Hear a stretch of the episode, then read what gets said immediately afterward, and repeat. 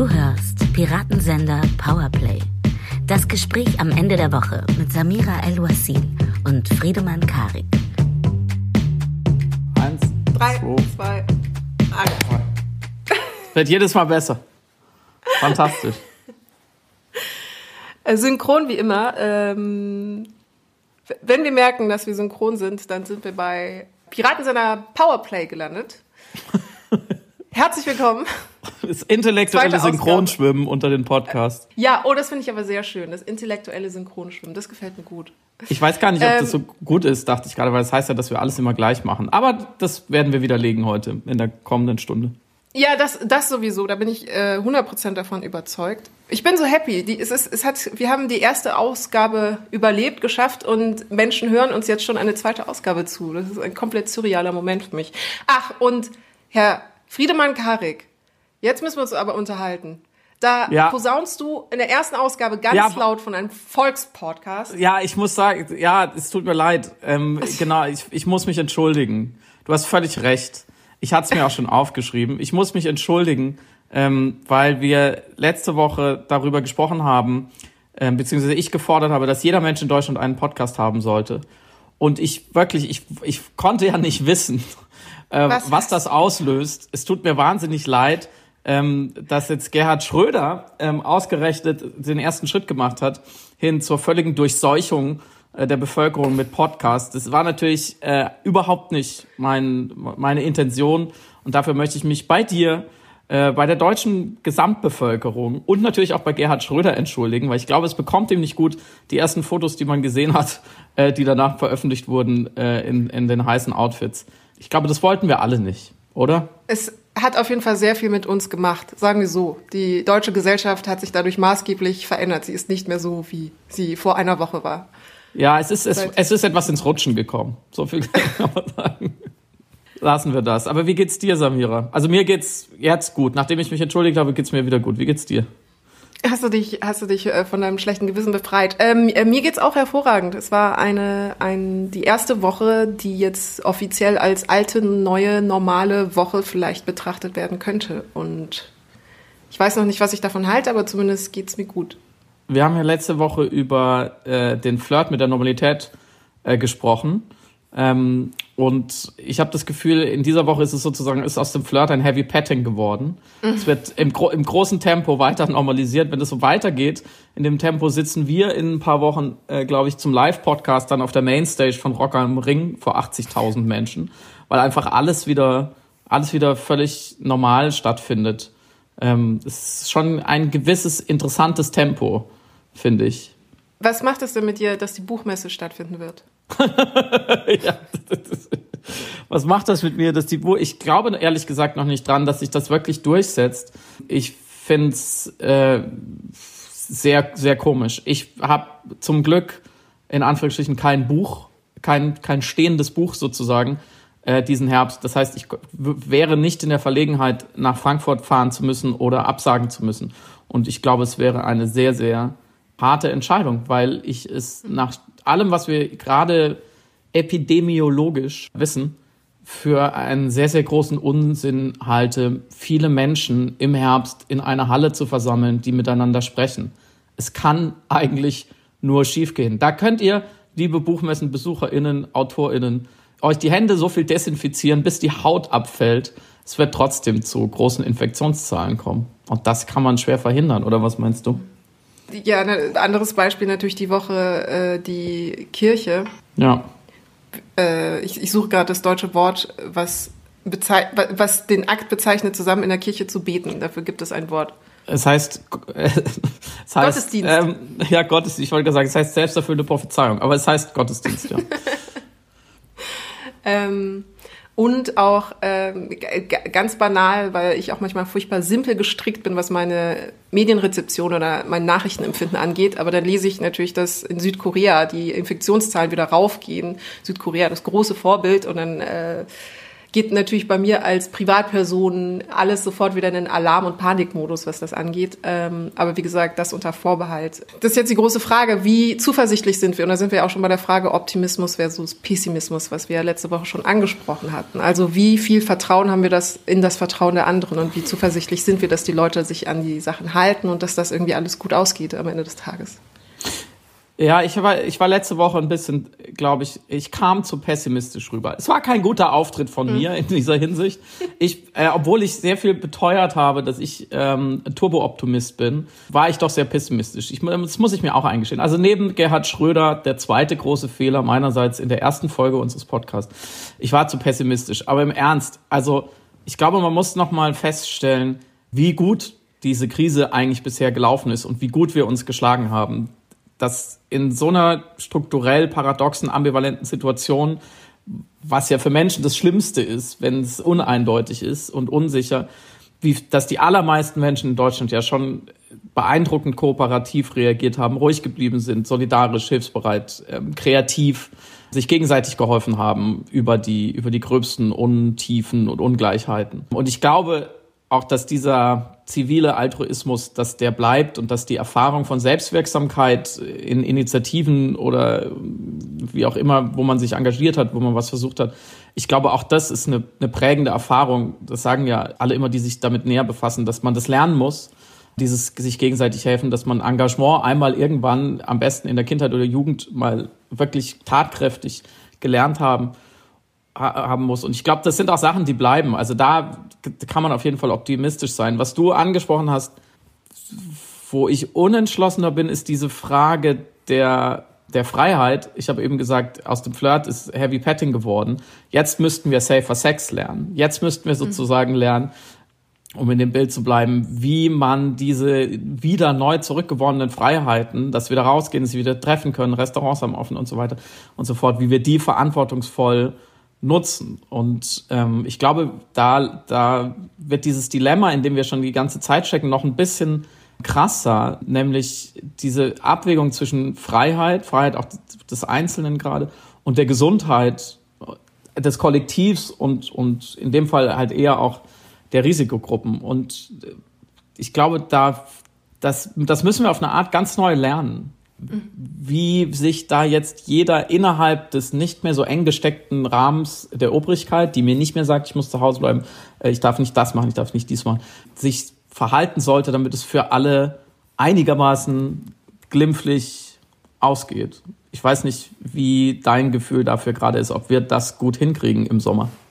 Gestern war Ferdinand von Schirach zu Gast bei Lanz und er hat ein interessantes Gedankenexperiment da angeführt, was ich zumindest intuitiv sehr einleuchtend fand, weil es ging um die Frage eben Sicherheit versus äh, Freiheit. Und äh, Sicherheit eben als, als, Wort für, als Wort stehen für die Gesundheit. Wir haben ja auch schon, du und ich, immer so gesellschaftsspieltheoretische äh, Überlegungen gehabt, ob eben das Bewusstsein dafür da ist, dass wir uns alle gerade in diesem Gefangenendilemma befinden, in dem es befreiender ist für alle oder mehr zivile Freiheiten hervorlockt, wenn sich eben alle ein bisschen einschränken. Also ob diese Transferleistung jetzt einfach gesamtgesellschaftlich erfolgt und da ist oder bürokratisch beziehungsweise von Seiten der Regierung in irgendeiner Form gestellt werden muss, sei es jetzt durch Nudging, also durch kleines Anstupsen, durch Incentives oder einfach ganz klar durch Gesetze und Pflichten. Und äh, Schirach hat gestern das Beispiel bemüht eines Flugzeuges. Also man soll sich zwei Flugzeuge vorstellen, in die man steigen könnte. Und in das eine Flugzeug, um reinzukommen, gibt es zweistündige Sicherheitsmaßnahmen. Man wird getestet, man wird ausgezogen, alles wird durchleuchtet. Äh, dein Laptop wird dir kurz abgenommen, äh, du wirst von oben bis unten desinfiziert und der ganze Prozess ist, wie gesagt, mehrstündig und unangenehm und anstrengend. Aber dann darfst du dieses Flugzeug besteigen und alle, die in dieses Flugzeug steigen, wissen, das wird ein total sicherer Flug. Oder aber du hast auf der anderen Seite ein Flugzeug, äh, in dem du einfach direkt rein kannst und du weißt aber auch, dass alle anderen einfach direkt so rein könnten. Und er meinte, dass natürlich die Mehrheit der Leute sich nichtsdestotrotz den Flugzeug zuwenden würden, äh, wo diese wahnsinnig großen Sicherheitsanforderungen stattfinden, weil sie dann doch lieber das Gefühl der Sicherheit haben wollen, als, das, als dass sie das Gefühl der Freiheit vermissen würden. Und es erschien mir zumindest, ich wollte das noch heute irgendwie empirisch überprüfen, ob das wirklich so ist, ob es nicht mhm. auch so ein paar Hedonisten oder Leichtsinnige gibt oder einfach Nihilisten oder Leuten, denen das wirklich komplett egal ist, die sich äh, natürlich aus ähm, aus Freiheitsempfinden und aus ähm, Unwillen, sich irgendwie in einer mehrstündigen Prozedur zu untersetzen, sich nicht doch in das äh, unsichere Flugzeug begeben würden. Aber intuitiv fand ich das zumindest einen sehr glaubhaften Gedanken. Und jetzt seitdem habe ich diese Brille auf, dass ich denke, nein, im Zweifel nehmen die Leute dann doch lieber die Sicherheit als die Freiheit. Und die paar, die es nicht tun und die laut sind und auffallen, das sind halt die paar, die es nicht tun. Deswegen Team Optimismus. Verstehe. Er hat quasi ähm, sein Theaterstück, ich glaube, das heißt einfach Terror, oder? Kann es sein? Terror, das, genau. Das Theaterstück, in dem er dieses Gedankenexperiment anbringt, darf man ein Flugzeug abschießen, was äh, das vollbesetzte Olympiastadion als Ziel hat und, und angreifen will. Darf man diese Menschen, die in einem Flugzeug sitzen, opfern per Befehl, um diese anderen zu schützen? Da geht's darum. Ähm, das hat er sozusagen, es klingt so, als hätte er so, so ein bisschen auf die Pandemie angepasst, was natürlich ganz schlau ist. Ich glaube an dem, damit es greift auf Corona, müsste man noch eine Sache addieren, weil bei der sozusagen, wenn das dichotomisch aufgebaut ist, das heißt, ich kann nur in das total liberale Flugzeug steigen. Mhm. Ähm, und ich weiß auch, dass alle anderen keinerlei Checks durchgehen mussten. Das heißt, wir sind alle gleich. Oder ich steige in das, in das sehr sichere Flugzeug. Aber auch da müssen alle die gleiche Prozedur ausgehen, unter, unterlaufen. Das heißt, wir sind alle gleich und wir haben vor allem perfekte Informationen über alle anderen. Das heißt, ich weiß, alle anderen Passagiere machen das. Es gibt keine andere Möglichkeit. Darauf kann ich mich verlassen. Ich glaube, dann ist es sehr einfach, sich für die Sicherheit zu entscheiden, weil ich weiß, dass alle anderen, die mit mir in diesem Flugzeugboot sitzen, das auch tun müssen. In der Gesellschaft haben wir ja immer das große Problem und da wird ja das Gefangenendilemma dann auch interessant der äh, unperfekten Informationen, der Informationsasymmetrie oder sogar der großen Unsicherheit, was alle anderen machen. Und ich glaube, in dem Moment werden da da bröckelt dann so diese diese Einse diese sehr klare Empirie, die ich sogar also ich wollte es jetzt auch mal intuitiv glauben. Wir können ja jeder mal zehn Leute fragen. Ihr könnt uns auch schreiben, liebe ZuhörerInnen, wenn ihr doch in das liberale Flugzeug gestiegen werdet und sagen würdet, ich bin quasi die Ausnahme. Aber ich glaube, in dem Moment, wo ich nicht mehr weiß, was die anderen machen und ob die sich benehmen, ob die sich auch daran halten, wo es sozusagen eine, eine große Freiwilligkeit in diesen Sicherheitschecks inbegriffen ist, da wird es schwierig, weil das zeigt ja das Gefangenendilemma, dass obwohl Menschen wissen, es wäre ganz einfach, die Situation zu lösen, wenn wir alle kooperativ spielen, wenn wir uns alle einigermaßen anständig verhalten würden, glauben wir ja, die anderen tun es nicht, genug andere tun es nicht. Und dadurch gibt, ergibt es für mich auch weniger Sinn, es zu tun. Und dann bröckelt es alles in die andere Richtung. Und das wird, glaube ich, auch das Problem bei den Freiheitsdiskurs, in den wir jetzt gehen, der für viele sich vergiftet anfühlt, weil man zwar Freiheiten zurückbekommt, aber eigentlich darin schon implizit steckt, ja, man muss verzichten. Ich muss selber entscheiden, wenn ich ein halbwegs moralisch intaktes äh, Kompasssystem habe, was ist noch okay und was nicht. Darf ich jetzt, ich dürfte meine Geburtstagsfeier feiern, auch drin, ich dürfte auch viele Leute einladen und vor allem könnte es niemals jemand überprüfen. Aber ist es okay? Oder sollte ich dieses Jahr zähneknirschend auf meine Geburtstags Party verzichten. Und ich glaube, da sind wir in Deutschland in den letzten Jahren leider, allein schon das Wort Verzicht, was das angeht, in diskursiv auf einer ganz seltsamen Ebene, weil gerade von rechts versucht wurde, glaube ich, diesen Verzichtsbegriff, der eigentlich in einer aufgeklärten Demokratie was Positives sein kann, dass ich aus eigenem Antrieb, aus eigener Überzeugung auf etwas verzichte, damit mein Leben und das anderer besser ist, der ist sehr negativ konnotiert. Die Grünen zum Beispiel werden immer der Verzichtsideologie verdächtigt. Ja, oder heißt es, ja, es ist mönchisch, es ist quasi religiös oder quasi religiös äh, motiviert, dieser Verzicht. Und das wären alles Asketiker. Und das, das hat so was, man wird da so radikalisiert.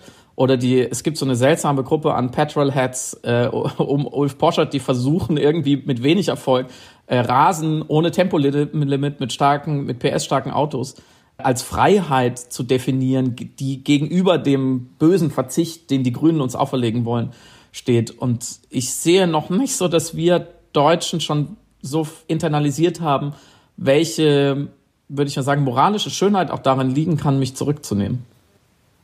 Ja, absolut. Also vor allem nicht nur welche moralische Schönheit, sondern welche Freiheit aus dem Verzicht ja wiederum resultieren kann. Das ist ja der Witz an der Sache. Also man ist ja wesentlich freier, wenn man äh, Dinge aufgeben kann, um dann später eine kollektive, eine zivile Freiheit ähm, äh, herstellen zu können. Und das sehen wir ja überall. Also unsere ganzen Gesetze funktionieren ja auf dem Prinzip, dass wir zum Beispiel darauf verzichten, gewalttätig untereinander zu sein. Und deswegen haben wir die Freiheit, auf die Straße zu gehen, mit dem Wissen, dass, wenn sich alle an dieses Gesetz halten, ich davon ausgehen kann, dass ich unversehrt bleibe.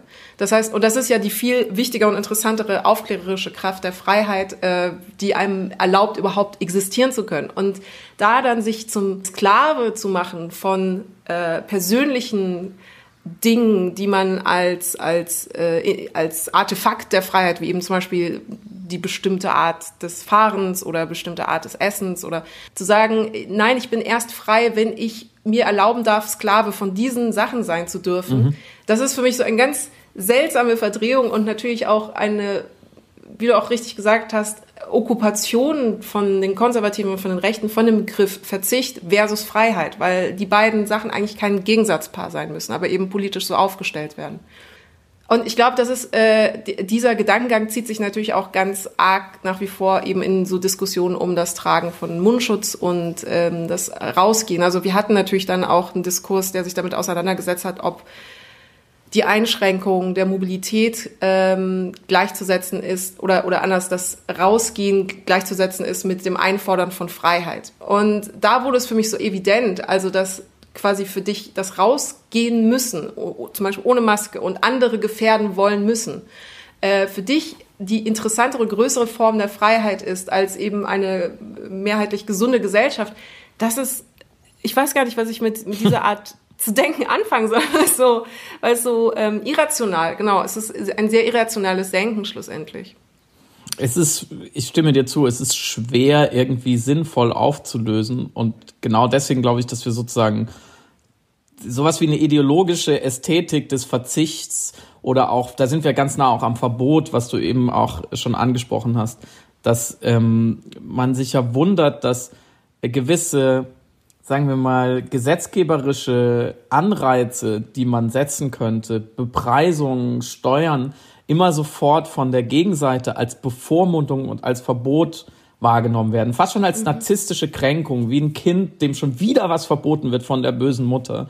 Dabei leben wir ja, wie du richtig gesagt hast, in einem komplexen System an Verboten und Verzichtsanleitungen, wenn nicht sogar Geboten durch den Staat, damit das überhaupt irgendwie funktionieren kann. Und mich erinnert es, also ich denke dann auch weiter und ähm, bin dann beim Konsum, also weil viele Leute jetzt auch sagen, naja, vielleicht haben wir jetzt mal gelernt, dass wir gar nicht so viel konsumieren müssen und gar nicht so viel brauchen. Und dann sieht man aber diese Meldung aus China, ähm, wo sozusagen Konsum aus Rache Leute ähm, extra viel jetzt in den wieder eröffneten Luxuskaufhäusern einkaufen, um sozusagen sich, dem System und den Mitmenschen zu beweisen, dass sie das Recht darauf haben.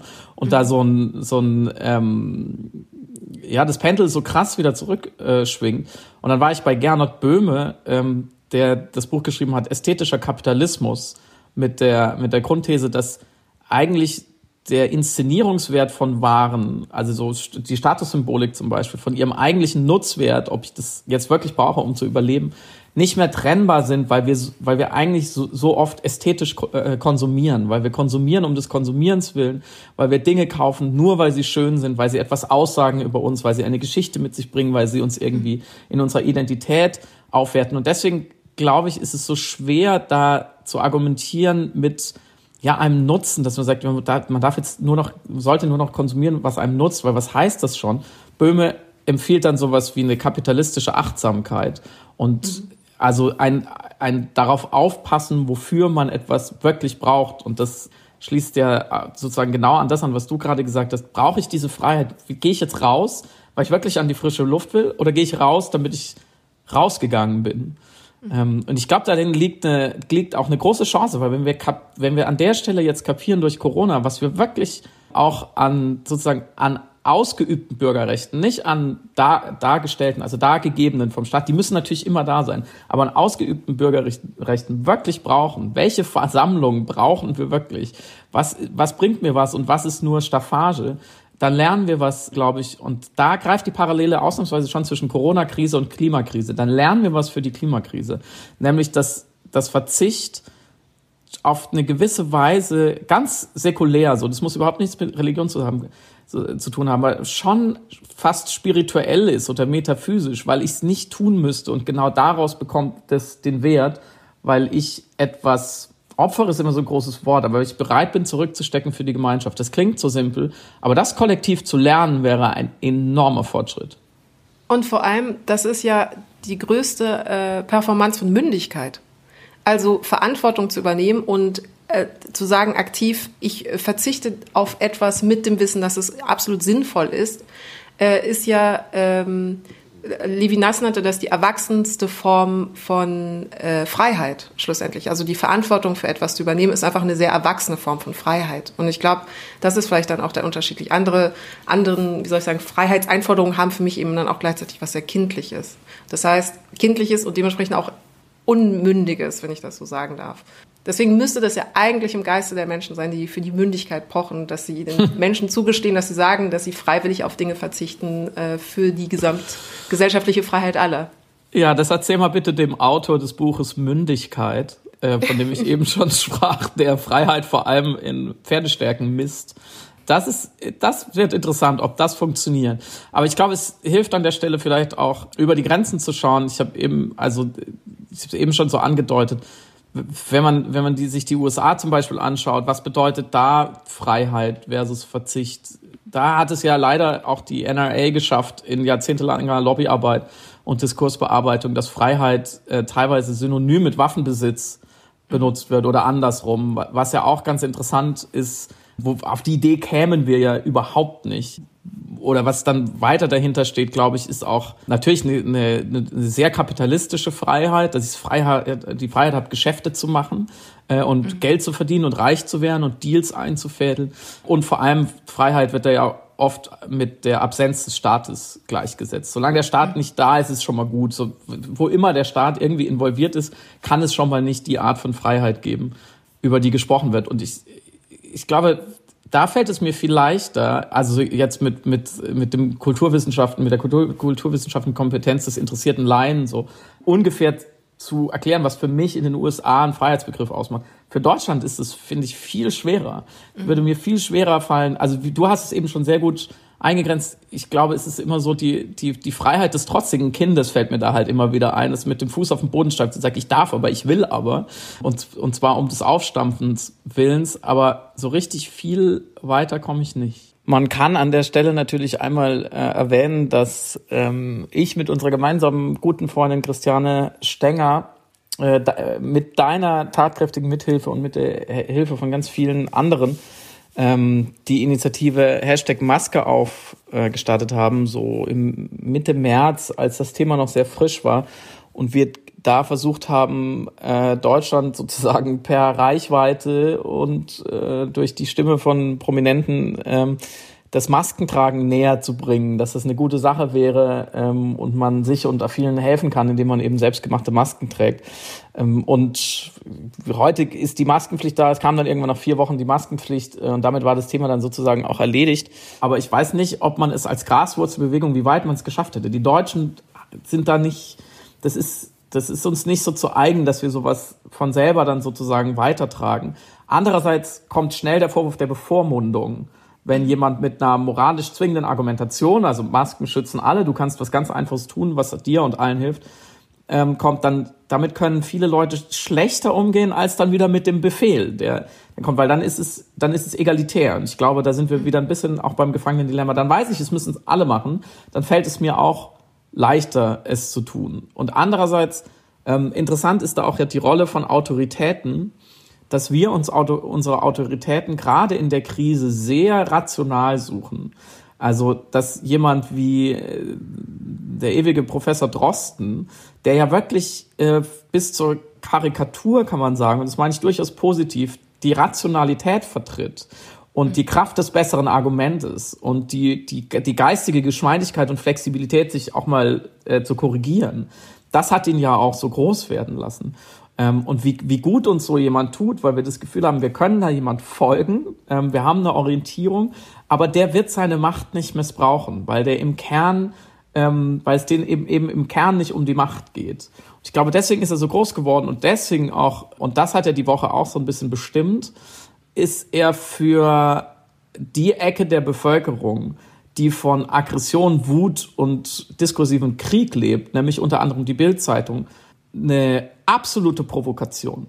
weil er eine Einigkeit durch Rationalität herstellt, weil er sozusagen, in der Politik würde man sagen, er organisiert Mehrheiten, Kraft des besseren Argumentes, Kraft des, seiner Expertise und auch noch einer sehr guten Vermittlung dieser Expertise und mit einem reinen Angebot und ohne Feindbild. Er sagt nicht, das und das ist der Feind, wir müssen jetzt uns gegen die versammeln, sondern er macht ein Angebot an Wissen und die meisten Leute sind einfach überzeugt. Wenn man seinen Podcast hört, dann merkt man, der Mann hat Ahnung, wovon er, spricht und er möchte das Beste für uns alle. Und das, was ich da gerade so beschrieben habe, als das Prinzip Drosten sozusagen das bestenfalls Prinzip der Wissenschaft und der wissenschaftlichen Politikberatung, ist ja genau das Gegenteil dessen, was die Bild macht, die aus mhm. dem Bauch oder tiefer unten arbeitet, die mit Vorurteilen arbeitet, mit Ressentiments und die immer, immer, immer, immer wieder zu einem Narrativ zurückkommt, nämlich wir gegen die. So, das, da drüben steht der Feind und wir müssen uns gegen den wehren. Meistens sind wir auch noch die Opfer, weil die waren zuerst die Aggression und so ähm, schlagen wir zurück. Und so vorhersehbar leider war ja auch jetzt diese Woche der Konflikt, der inszenierte Konflikt ein Stück weit auch zwischen der Bildzeitung und Drosten, den du sicher noch mal besser zusammenfassen kannst, aber den man ja hätte in seinem Ablauf auch vorhersehen können.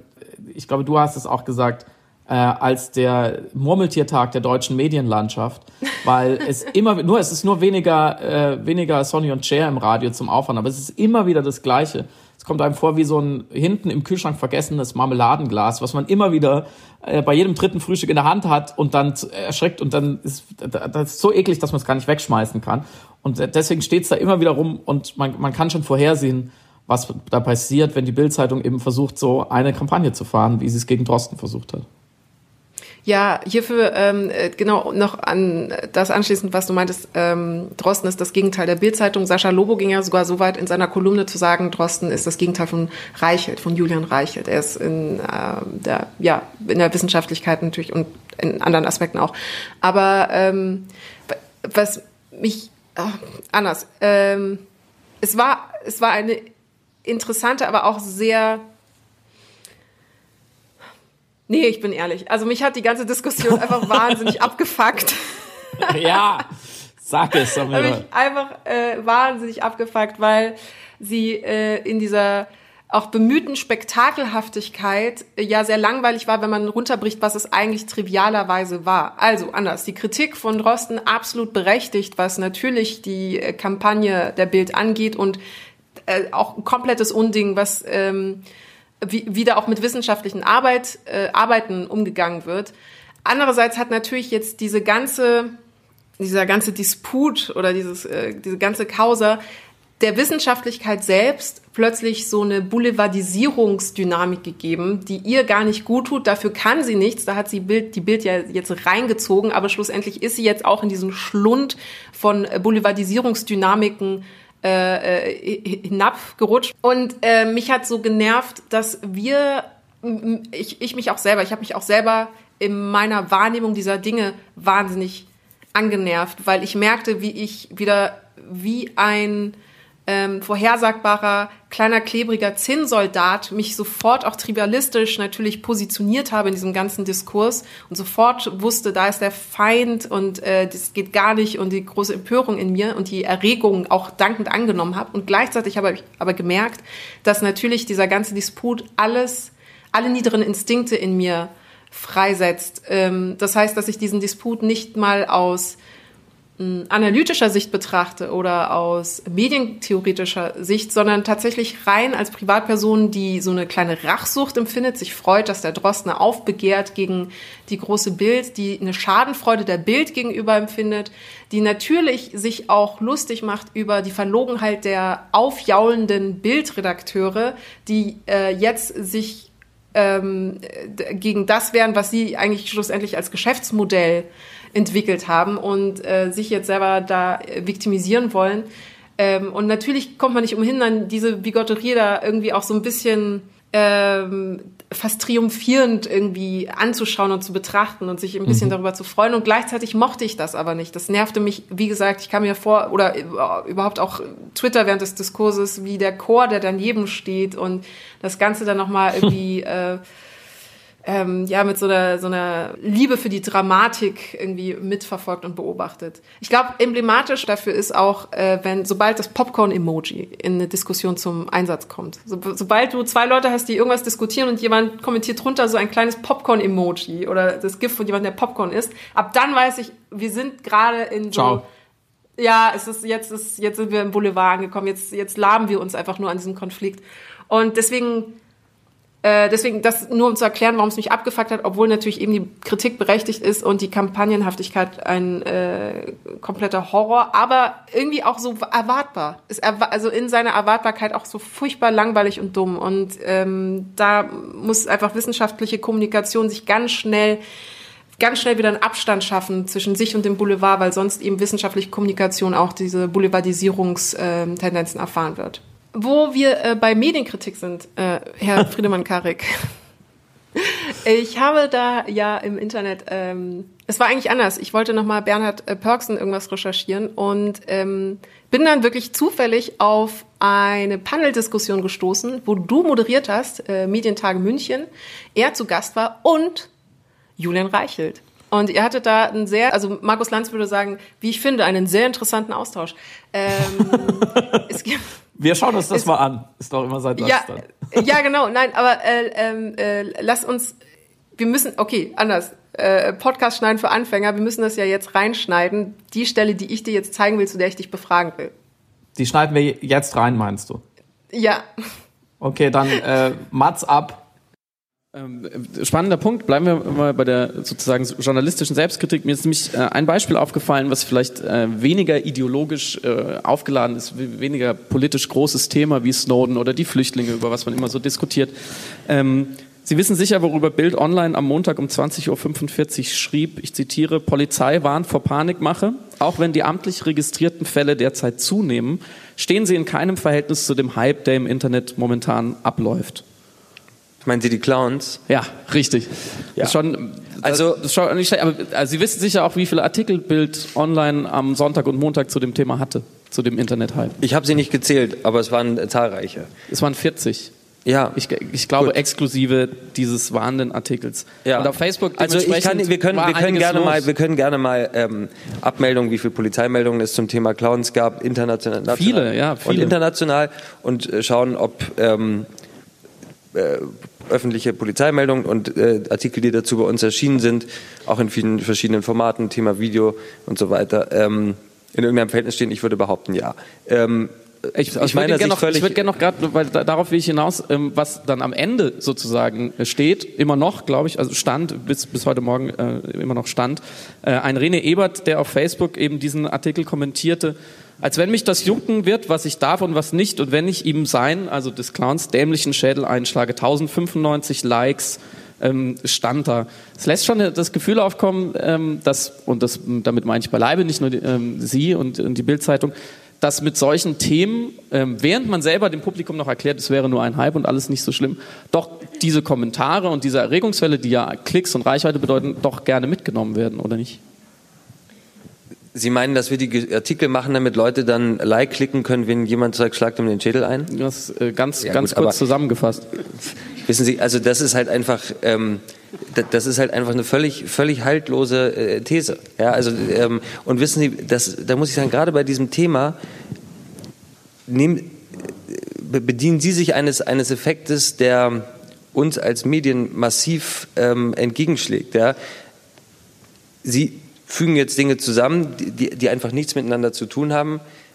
aber diese Klicks und Kommentare und Likes sind doch ja, grundsätzlich aber, aber, erstmal quantitativ also ein, gesehen glauben, positiv. Glauben Sie wirklich, dass, dass Kommentare dieser Art, quantitativ ja. auf Facebook, dass wir bei Bildern sagen, geil, wir haben 2000 Hasskommentare. Ich meine, das ist einfach eine irrsinnige These, die sie da aufstellen. Ja, also es ist einfach, ja das ist Quatsch. Und das Problem ist, lassen Sie mich das kurz sagen, weil es, ja harte, lassen Sie mich kurz sagen, was ein harter Vorwurf ist. Sie, sie werfen, sie werfen mir jetzt am Beispiel von Clowns Instrumentalisierung ähm, von Hass, möglicherweise gar zum eigenen wirtschaftlichen Nutzen, ähm, bei uns vor und bedienen damit ein, ein Vorurteil über, über Medien, was für, für das sie keinerlei Beleg haben, was völlig haltlos ist, ohne, ohne, ohne, ohne dass es dafür irgendeinen Anhaltspunkt gibt, auch ohne dass es ökonomisch irgendeinen Sinn macht. Weil was soll ich denn mit einem Hasspost auf Facebook anfangen? Soll ich dann Stickers anrufen und sagen, den würde ich gerne vermarkten? Aber wir, also, also wir, das wir ist wissen alle, und ich denke, die meisten Anwesenden, dass je mehr Kommentare, je mehr Likes, ja, je mehr Interaktion, desto höher die Reichweite auf Facebook, desto besser für den Medienmacher. Aber glauben Sie, also das ist, das ist genau so ein Punkt, der, der, es tut mir leid, der ist intellektuell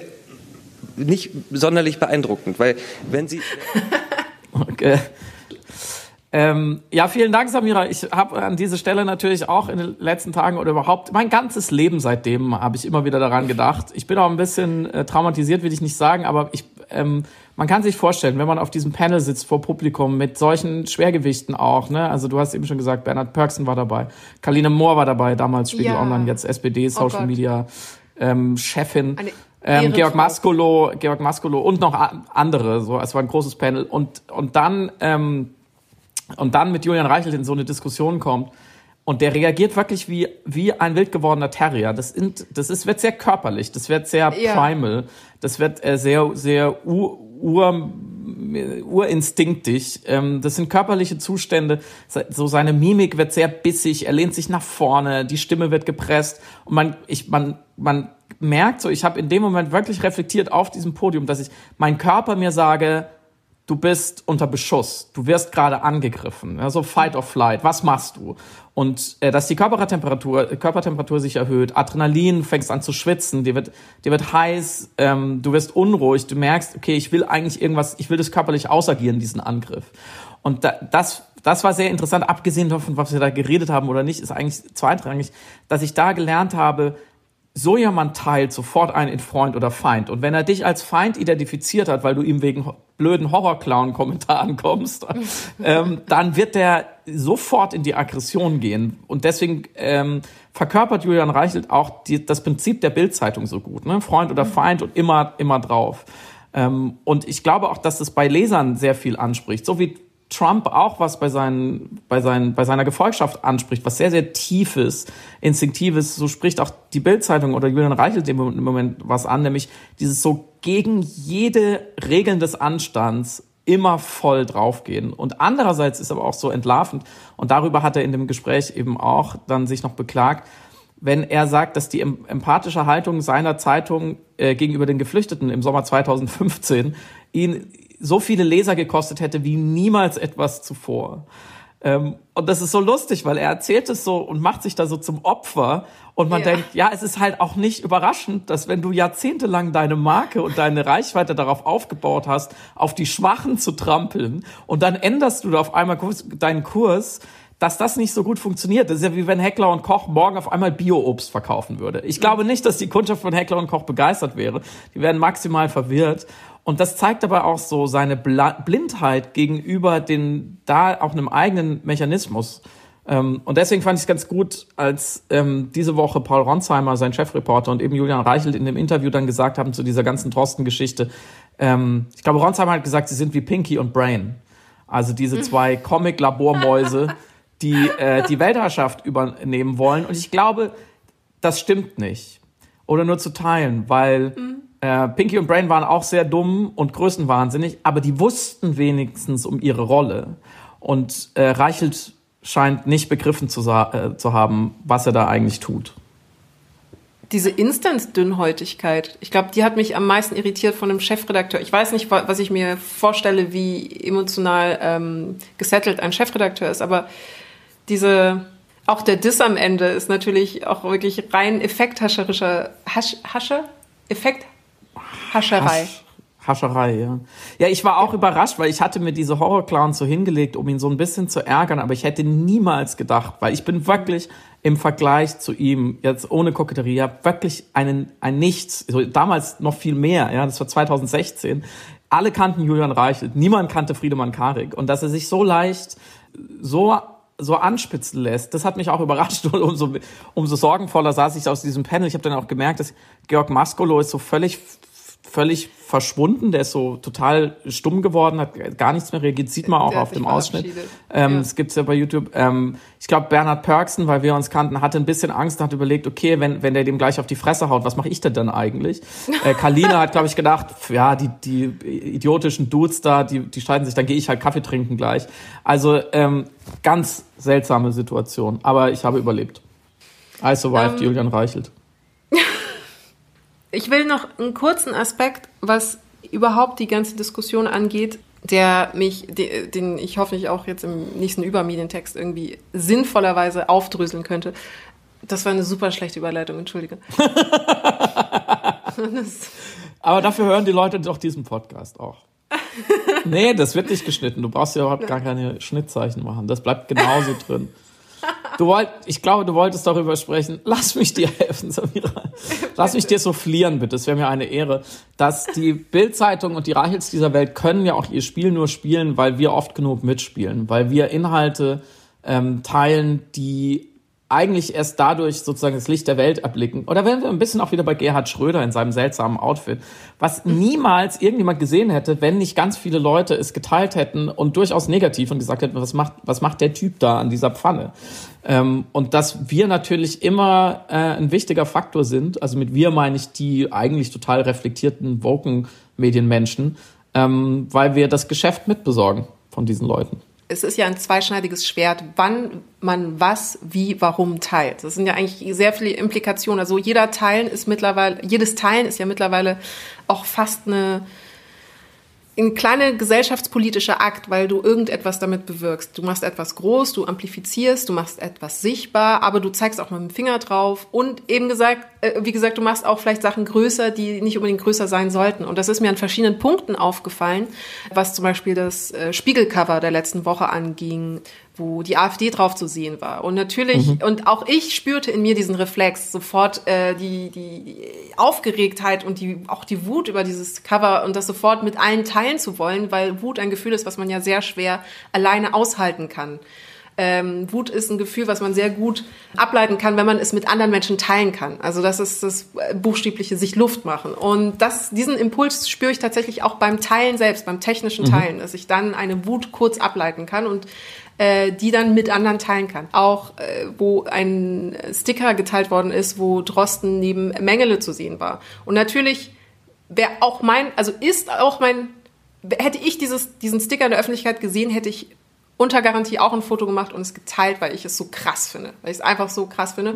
Und gleichzeitig aber natürlich mit ein bisschen Zeit und auch betrachten, wie man wann was warum teilt, wäre ich dann auch zu der Erkenntnis gekommen, es wäre komplett unnötig gewesen. Das ist ein Sticker irgendwo in der Öffentlichkeit, der äh, keinen Mensch interessiert und der jetzt aber eine Sichtbarkeit und Wahrnehmbarkeit erreicht hat, die komplett unnötig ist, die einfach dieses, diese äh, auch symbolische Gewalt, die dort zu sehen ist und diese unnötig, dieser unnötige Vergleich, die Relativierung schlussendlich auch der erschreckenden Nazi-Zeit, äh, plötzlich eine Bühne gibt, die man vorher gar nicht äh, ihm hätte geben können. So und dann dachte ich aber natürlich, als ähm, Drosten einerseits die Mail geteilt hatte, da jetzt traurigerweise erstmal mit der Handynummer und auch komplett kritikabel, weil natürlich hier die Persönlichkeitsrechte einer Person irgendwie ähm, äh, verletzt worden sind. Das muss man einfach so anerkennen. Oder auch dieser Typ, der in sein Handy brüllt, ich kann dich nicht hören, dieses Frank Schätzing-Double, wo man auch Ja. sich fragt, die Leute müssen doch wissen, dass der Persönlichkeitsrechte hat. Also der freut sich bestimmt auch nicht, dass er einmal durchs Internet gejagt wird. So, aber die Sichtbarkeit hat ja auch was Positives. Wie gesagt, die, äh, die Arbeit der Bild konnte ja damit irgendwie transparent gemacht werden, dadurch, dass Drosten es geteilt hatte. Und komplett andere Baustelle, aber eben auch ähm, wichtiger Aspekt, was das Teilen angeht oder was die Kraft, die subversive Kraft des Teils angeht. Natürlich die Videos, die Rassismus dokumentieren, also die äh, Rassismus sichtbar machen, ähm, äh, äh, auch greifbarer dann für Leute, die nicht von Rassismus betroffen sind. Will Smith hatte das bei Stephen Colbert mal gesagt, äh, der Rassismus ist nicht mehr geworden, er wird jetzt nur gefilmt. Und genau das ist es. Also wir haben jetzt plötzlich einfach videografische Dokumente, die die Leute zwingen, sich viel mehr mit einem äh, vorher manchmal nicht so geglaubten Rassismus auseinanderzusetzen weil der zwar strukturell und subtil manchmal erfolgt, aber für Leute, die nicht davon betroffen sind, komplett abstrakt zum Teil ist. Also sie brauchen tatsächlich einen Videobeweis, um zu sehen, hier findet auch struktureller, institutionalisierter Rassismus da. Und natürlich ähm, berufe ich mich da auf das Video äh, auf die letzten Lebensminuten von George Floyd, welches von einer Passantin äh, am Montag in Minneapolis gefilmt worden ist und äh, online gestellt worden ist und dann natürlich von allen verbreitet worden ist und hier das Teilen eben auch ein Akt medialer Notwehr ist schlussendlich. Ähm, ein, ein, ein politischer Akt, der die Amplifikation total rechtfertigt und äh, auch notwendig war und da auch etwas aufgebrochen hat. So, und jetzt die große Frage natürlich, wann, wie spüren wir, wann es richtig ist, Dinge zu teilen und groß zu machen und wann wir etwas unnötigerweise größer machen, obwohl es vielleicht ein antidemokratisches Verhalten ist oder ein für die Gesellschaft äh, schädliches Verhalten ist. Das, das ist eine Frage, die mich umtreibt. Also wie teilen wir richtig? Ja, ich glaube tatsächlich, dass dieser schmale Grat, den du eben beschrieben hast, und diese Aushandlung auch die Frage so, wer sollte oder darf was zahlen, sondern wichtig, von welcher Seite das kommt, ja. dazu gleich mehr. Ja. Also wirklich eine Ethik des Teilens, das klingt immer so ironisch, aber ähm, ich meine es komplett ernst, dass, das, äh, dass wir das schleunigst äh, aushandeln müssen, ganz ernsthaft und gar nicht aus so einer Blockwart, äh, ich erkläre euch jetzt, wie Facebook funktionieren, zu, zu funktionieren hat von euch aus, Haltung heraus, sondern wirklich, weil, wie du gesagt hast, das, das Sozialmediale ist, ist politisch und es ist ein enormer Hebel und man kann sehr viel Gutes und Schlechtes tun. Ähm, und du hast ja eben schon diese, dieses ähm, Trophäen-Twittern äh, angesprochen, wo man das Gefühl hat, dass Leute wirklich wie, wie ein stolzes Hündchen ekelhafte Beute so apportieren und vor ihren Followern hinlegen und sagen, guck mal, was ich heute wieder Schlimmes gefunden habe. Oder provokant gesprochen, dass diese, dieses Bild, was Karl Lauterbach von der Morddrohung und dieser, dieser, dieser komischen, diesem Blut in diesem Plastikröhrchen äh, geteilt hat, um darauf hinzuweisen, dass er Morddrohungen bekommt und Drosten dann sagt, ja, ich auch. Das ist natürlich, und darauf hat mich auch die, die gute Marina Weißband hingewiesen auf Twitter, ist natürlich für die Betroffenen eine, eine große, kann eine große psychologische Befreiung sein, dass äußern zu können, nicht im Geheimen bleiben zu müssen, sich nicht, in, nicht in eine Scham zu rutschen, äh, sich nicht weiter zu viktimisieren, sondern aktiv zu werden und es anzuprangern. Aber von ganz vielen Leuten, die das dann weiter verbreiten, ist es eben, glaube ich, doch auch viel voyeuristischer äh, Grusel zu sagen, uh, jetzt schicken sie schon Blut an, an die Leute. Und provokant gesprochen, eine, eine eine Werbeagentur, die ein virales Marketing äh, versucht hätte mit einer geheimnisvollen Packung, hätte sich nichts Besseres wünschen können, als dass ganz, ganz viele Leute dem Reichweite verschaffen, obwohl man ja eigentlich den Leuten, die das wirklich tun, es steckt ja keine Werbeagentur dahinter, sondern Kriminelle, keinerlei Aufmerksamkeit mehr verschaffen sollte. Also da sehen wir schon so einen ganz schmalen Grad. Und ich, ich wollte nicht verantwortlich, verantwortlich dafür sein, dass irgendein mieses Schwein zu Hause sitzt und denkt, geil, das ist ja super aufgegangen. Also habe ich mit zwei so Paketen habe ich ja eine Reichweite geschaffen. Äh, das hätte ich ja sonst nie gekriegt. Und ähm, deswegen finde ich super, weil George Floyd und was gerade in den letzten Tagen ähm, auch vor allem im deutschen Internet, im, in den sozialen Medien passiert ist, auf diesen Mord hin durch den Polizisten. In den Verästelungen sehen wir da ja die gleichen Konflikte, weil sehr schnell, zumindest kam, kam mir das so entgegen, ähm, und was ich sehr interessant fand, ähm, kam äh, die, der Wunsch oder die Bitte oder die Forderung, dass bitte Weiße nicht dieses Video weiter verbreiten sollen, wo ein weißer Polizist einen schwarzen Mann tötet. Mhm. In einer Agonie, also wirklich äh, ihm, ihm jede Menschlichkeit raubt in, in diesen Sekunden und ihn wirklich zum Objekt macht. Und da war, kamen so Begriffe wie, das, das wäre wieder so Racism-Porn, woran sich dann mhm. auch wiederum natürlich manche Leute vielleicht auch aufgeilen, weil sie, weil ihr äh, kaputtes Weltbild da eben genau sozusagen sich manifestiert und diese Machtverhältnisse sich manifestieren und das vielleicht auch irgendwie ganz geil finden, leider. Und andererseits natürlich ist, ist ganz klar, was du eben gesagt hast, wird da, glaube ich, vielen Mitgliedern der weißen Mehrheitsgesellschaft, und da spreche ich auch ganz klar für mich, in diesen Momenten nochmal anders bewusst oder zum ersten Mal bewusst, was für ein riesen fucking Problem äh, dieses Schlagwort Rassismus eigentlich bedeutet ähm, und dass wir das Problem sind. Dass nicht die Betroffenen ein Problem haben, weil sie darunter leiden und dass eben nicht George äh, Floyd das Problem hatte, sondern dass wir das Problem haben, weil wir zulassen, dass diese Dinge passieren und weil wir diesen Polizisten in unserer Mitte lassen und dass daraus ganz logisch wir für eine Lösung verantwortlich sind.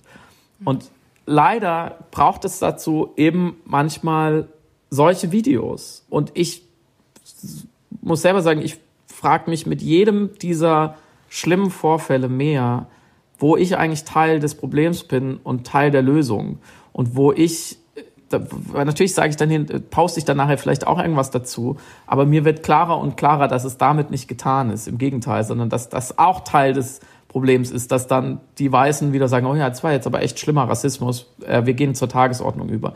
Und auch da, glaube ich, lernen wir gerade erst, wie wir diese Potenziale richtig nutzen. Ich bin aber auch, bin auch ein Stück weit ratlos, was das angeht.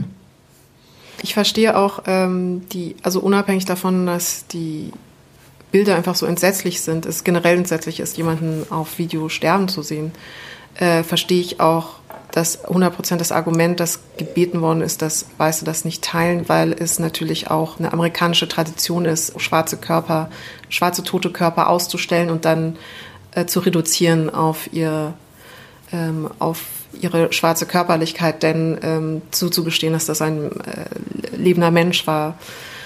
Und das äh, eben natürlich dann wieder in die Tradition der Enthumanisierung von äh, nicht weißen Personen ähm, reingreift. Es gab noch ein anderes Video, das von äh, Christian Cooper, dieser Vogelbeobachter mhm. im Central Park, und das will ich nur kurz erklären oder mh, mm, erwähnen als Beispiel, weil man daraus vielleicht überlegen könnte, was man denn jetzt nun macht in einer äh, weißen Mehrheitsgesellschaft. In dem Video war es so, dass er im Central Park Vögel beobachten wollte und ähm, traf auf Amy Cooper, die äh, ihren Hund mit ihrem Hund Gassi gegangen ist und diesen nicht angeleint hatte, obwohl es ausgeschildert war, dass sie diesen Hund anleint. Und sie er bat sie, den Hund anzuleihen und sie hat sich geweigert und dann fängt er an, eben ihr, ihre Interaktion zu filmen. Und als sie merkt, dass er sie filmt, droht sie ihm schlussendlich, also anders kann man es nicht ausdrücken, dass sie jetzt die Polizei anrufen werde und sagen werde, dass sie von einem afroamerikanischen Mann im Central Park bedroht wird. Und das ist ein absolut kritischer Moment, weil du merkst, dass diese weiße Frau seine schwarze Hautfarbe als Drohmoment gegen ihn benutzen kann und das ganz genau weiß, dass sie da am längeren Hebel dieser Machtasymmetrie ist, weil sie genau weiß, wie der institutionalisierte Rassismus in ihrem Land funktioniert, der ihr den Vorteil verschafft, ihm buchstäblich mit seiner Existenz drohen zu können, mit dem schieren Umstand, dass er so ist, wie er ist, das als Aussage reichen würde, für die Polizei zu kommen und zu denken, er ist der Aggressor. Und da war so viel drin. Also da waren ja 400 Jahre institutionalisierter Rassismus eigentlich in diesen zwei Sätzen drin. Ich rufe an und werde sagen, ein schwarzer Mann bedroht mich. Das ist im Grunde genommen die ganze Zusammenfassung äh, schwarzen Lebens in den USA, wie es ist, als Schwarzer in den USA ähm, aufzuwachsen und nicht nur zu leben, sondern zu versuchen zu überleben. Und das zeigt aber eben auch, wie durchdrungen, also nicht nur ihr Denken als Einzelperson, sondern durchdrungen die Gesellschaft ist, in der sie mitunter ja auch mit sozialisiert worden ist. Also sie ist ja auch in Anführungsstrichen nur Ergebnis oder Produkt eben eines Wertesystems, dass sie das glauben lässt, dass das richtig ist. Das heißt, die, die gesamtgesellschaftliche Aufgabe, also nicht nur in den USA sowieso, aber natürlich auch eben in weißen Mehrheitsgesellschaften oder jetzt in unserer Gesellschaft, ist diese Strukturen glasklar zu erkennen und zu benennen und in irgendeiner Form aufzubrechen. Irgendeine Form ist jetzt so vage gehalten, weil es viele verschiedene Aspekte mit bedingt. Das ist, mhm. fängt bei der Erziehung, bei der Bildung an, beim äh, Aufwachsen, aber auch bei der Repräsentanz. Also wie, und ich weiß, Leute sind genervt immer von der Diversity Card, aber es geht genau darum. Es geht um Abbildung multikulturellen Lebens oder Abbildung von auch nicht weißem Leben in Popkultur, Kultur, soziale Medien, äh, Politik, in allen Bereichen, damit, damit eine Selbstverständlichkeit von der Präsenz von nicht weißem Leben in solchen Situationen entsteht und dadurch ist nicht mehr ein Faktor des, der Störung sein könnte, dass jemand nicht weiß ist. Ein Faktor ist, mit dem man eben jemand geißeln könnte und sagen könnte, es macht einen Unterschied, dass du anders bist als ich. Das, ich weiß, das ist ein super langer Prozess. Also wir haben hier, wir, wir, wir, wir haben zu Beginn über die Deep Stories gesprochen und wie die sich über ganz lange gesellschaftliche Interaktionen entwickelt haben und äh, durch äh, soziologische und historische und ökonomische Rahmenbedingungen überhaupt rausgebildet haben. Und wie gesagt, das wird noch viele Jahrzehnte, wenn nicht sogar, ich hoffe nicht Jahrhunderte, aber Jahrzehnte auf jeden Fall dauern, dass die Liberalisierung der Gesellschaft das anerkennt. Aber es muss ganz tief in die Grundstruktur, in die Wurzeln der Gesellschaft reinsickern. wenn du sagst, du bist ratlos, verstehe ich das hundertprozentig. Es ist aber gleichzeitig, und da sind wir vielleicht auch wieder beim Gefangenendilemma, eine Individualaufgabe, die dann kollektiv wird. Dadurch, dass jeder es einzeln macht, wird es äh, zu einem gesamtgesellschaftlichen äh, befreienden Akt. Aber es muss halt dann jeder einzeln irgendwie machen und darauf vertrauen, dass jeder andere es auch macht.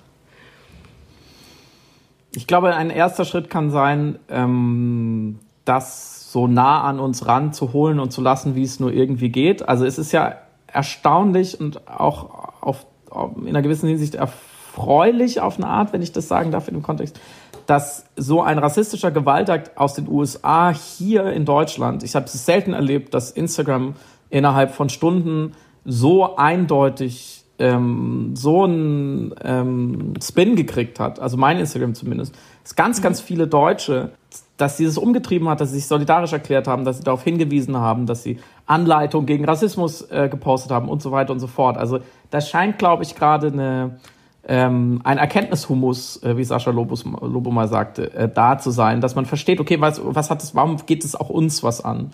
Ganz direkt. Und das war auch eine Sache, die die ich zum Beispiel aus dem Gespräch mit Vanessa Wu äh, für, für meinen äh, Podcast bei Spotify mitgenommen habe, wo wir über antiasiatischen Rassismus gesprochen haben, der in Berlin in der U-Bahn passiert, wo man so denkt, so, hä, also platt gesprochen, so viele Asiaten und Asiatinnen gibt's doch in Deutschland gar nicht. Ähm, und warum werden die denn jetzt angepöbelt? Und sie mir sehr genau erklärt hat, warum eben auch Menschen wie sie, die asiatisch gelesen werden und sich äh, sowieso als Deutsche verstehen, dass man hier, hier vielleicht geboren sind oder auf jeden Fall aufgewachsen sind, genau in diese, in diese ja, in diese Aggressionen reinlaufen und dass das mhm. nichts Amerikanisches ist, so weiß gegen schwarz, sondern ähm, und wir, wir haben immer den Antisemitismus als, als historischen Rucksack, sondern dass das heute aktuell ist und es ist auch sehr deutsch und Rassismus passiert hier jeden, jeden Tag und auch ein bisschen haben wir eben darüber gesprochen, wo das herkommt und ich glaube, allein das schon besser zu verstehen, dass Unsicherheit und, und eine gewisse Komplexität der Welt dazu führt, dass man Komplexität reduzieren will, dass man Unsicherheit reduzieren will und dass man dann eben anfällig ist für diese ganz einfachen Ressentiments und für diese Suche nach dem Schuldigen, für diesen Sündenbock. Ähm, ich glaube, das schon mal zu reflektieren, ist schon mal nicht schlecht, dass man so ein bisschen besser versteht, wo kommt das her, wo geht das hin. Ähm, und das ist tatsächlich eine historische Konstante, quer durch alle Gesellschaften, ähm, weil du eben sagst, das ist so tief in den Gesellschaften drin und das haben auch eigentlich alle Gesellschaften gemeinsam, dass dass sie, ähm, dass sie diese Sündenbock-Funktion immer wieder, dass das so abläuft, dieses Programm. Ähm, und ich glaube, das ist auch was, was man aus Corona so ein Stück weit mitnimmt. Diese His diese, dieses History Repeating leider in den schlechten Auswüchsen dass der Mensch aber auch hochgradig adaptiv ist, dass er sich an vieles anpassen kann, außer eben Unsicherheit und fehlender Kausalität. Und dass das beste Gegenmittel, ähm, und ich versuche damit jetzt absichtlich irgendwie positiv zu enden, nachdem wir heute sehr, sehr viele negative Dinge besprochen haben. Aber das ist auch eine Sache war, die ich vor allem aus dem Gespräch mit äh, Marina Weißband mitgenommen habe, mhm. ähm, dass Selbstwirksamkeit das beste Gegenmittel dagegen ist, dass ich verstehe, dass ich an was auch immer mich stört, mit was auch immer ich schlecht zurechtkomme, was ich immer ich nicht verstehe an dieser Welt, in die ich hineingeworfen wurde als Individuum, wenn ich an, an irgendeinen Punkt finde, an dem ich ansetzen kann und es besser machen kann oder wenigstens nur schaffe, dass ich mich besser fühle, was nicht gegen andere geht, sondern was produktiv ist, dann werden Menschen, wenn sie das einmal gelernt haben, viel eher diesem Pfad folgen als diesen ewigen Ressentiments. Und die große Frage ist, glaube ich, wie bringt man das Gesellschaften oder wie bringt man das Individuen ähm, effizient bei? Weil wir sehen ja, dass es so mittelgut funktioniert, dass sich viele Leute engagieren, aber lange nicht genug, dass ähm, die Mehrheit nicht, nicht jeden Tag rassistische Gewalttaten aussieht, aber immer noch viel, viel, viel zu viele einer Minderheit, die viel zu laut ist und viel zu brutal. Und vielleicht ist das vielleicht ein ganz okayer Cliffhanger, ähm, weil wir jetzt schon eine ganze Weile drüber reden, dass wir uns nächste Woche mehr Gedanken zu machen, wie bringt man Leuten Engagement bei? Wie bringt man Leuten eine positive gesellschaftliche Betätigung bei? Jetzt zum Schluss nochmal eine Frage an euch spielen, liebe ZuhörerInnen. Es ist die zweite Folge von Piratensender äh, Powerplay. Wir gehen davon aus, dass alle Menschen, die jetzt noch zuhören, uns schon abonniert haben, uns äh, geratet haben, uns fünf Sterne gegeben haben, uns empfohlen haben, weil davon lebt natürlich so ein Podcast, wenn man ihn selber macht. Dafür wären wir ganz dankbar und noch dankbarer wären wir, wenn ihr uns schreibt, wie ihr es findet. Wenn ihr sagt, zu lang, zu kurz, Friedemann soll weniger reden, Samira soll äh, schneller reden, langsamer reden, äh, wir sollen lieber über irgendwas anderes reden, das könnt ihr uns auf jeden Fall alles mitteilen. Wir lesen es. Ob wir es befolgen, ich weiß nicht, Samira, das ähm, entscheiden wir dann äh, demokratisch zwischen uns zwei. Aber wir freuen uns auf jeden Fall über jede Hörerpost, oder? Und wie und wie. Ich habe heute, ich habe wirklich ein ganz, das muss ich noch unterbringen, ein sehr zauberhaftes Feedback bekommen, dass äh, eine Freundin jetzt diesen Podcast immer ähm, beim Baden hören möchte. Und das ähm, gefiel mir irgendwie oh. gut als, ja, und dann dachte ich, also so, so schlimm können wir ja nicht sein, dass man äh, sich uns auf die Ohren haut, während man so in der Schaumbadewanne sitzt. Das ist natürlich das denkbar beste Feedback und ich würde sagen, lasst uns eure akustische Badewanne sein fürs Wochenende. Wir freuen uns sehr, wenn ihr nächste Woche wieder einschaltet. Macht's gut. Bis dann. Tschüss. Du hörst Piratensender Powerplay. Das Gespräch am Ende der Woche mit Samira El-Wassil und Friedemann Karik. Piratensender Powerplay ist eine Produktion von Powerplay Productions in Kooperation mit Yin Yang, der unsichtbaren Yogamatte für den diskreten Yogi. Du willst Yin Yang zwei Wochen kostenlos testen? Abonniere diesen Podcast überall und gewinne gutes Karma. Namaste.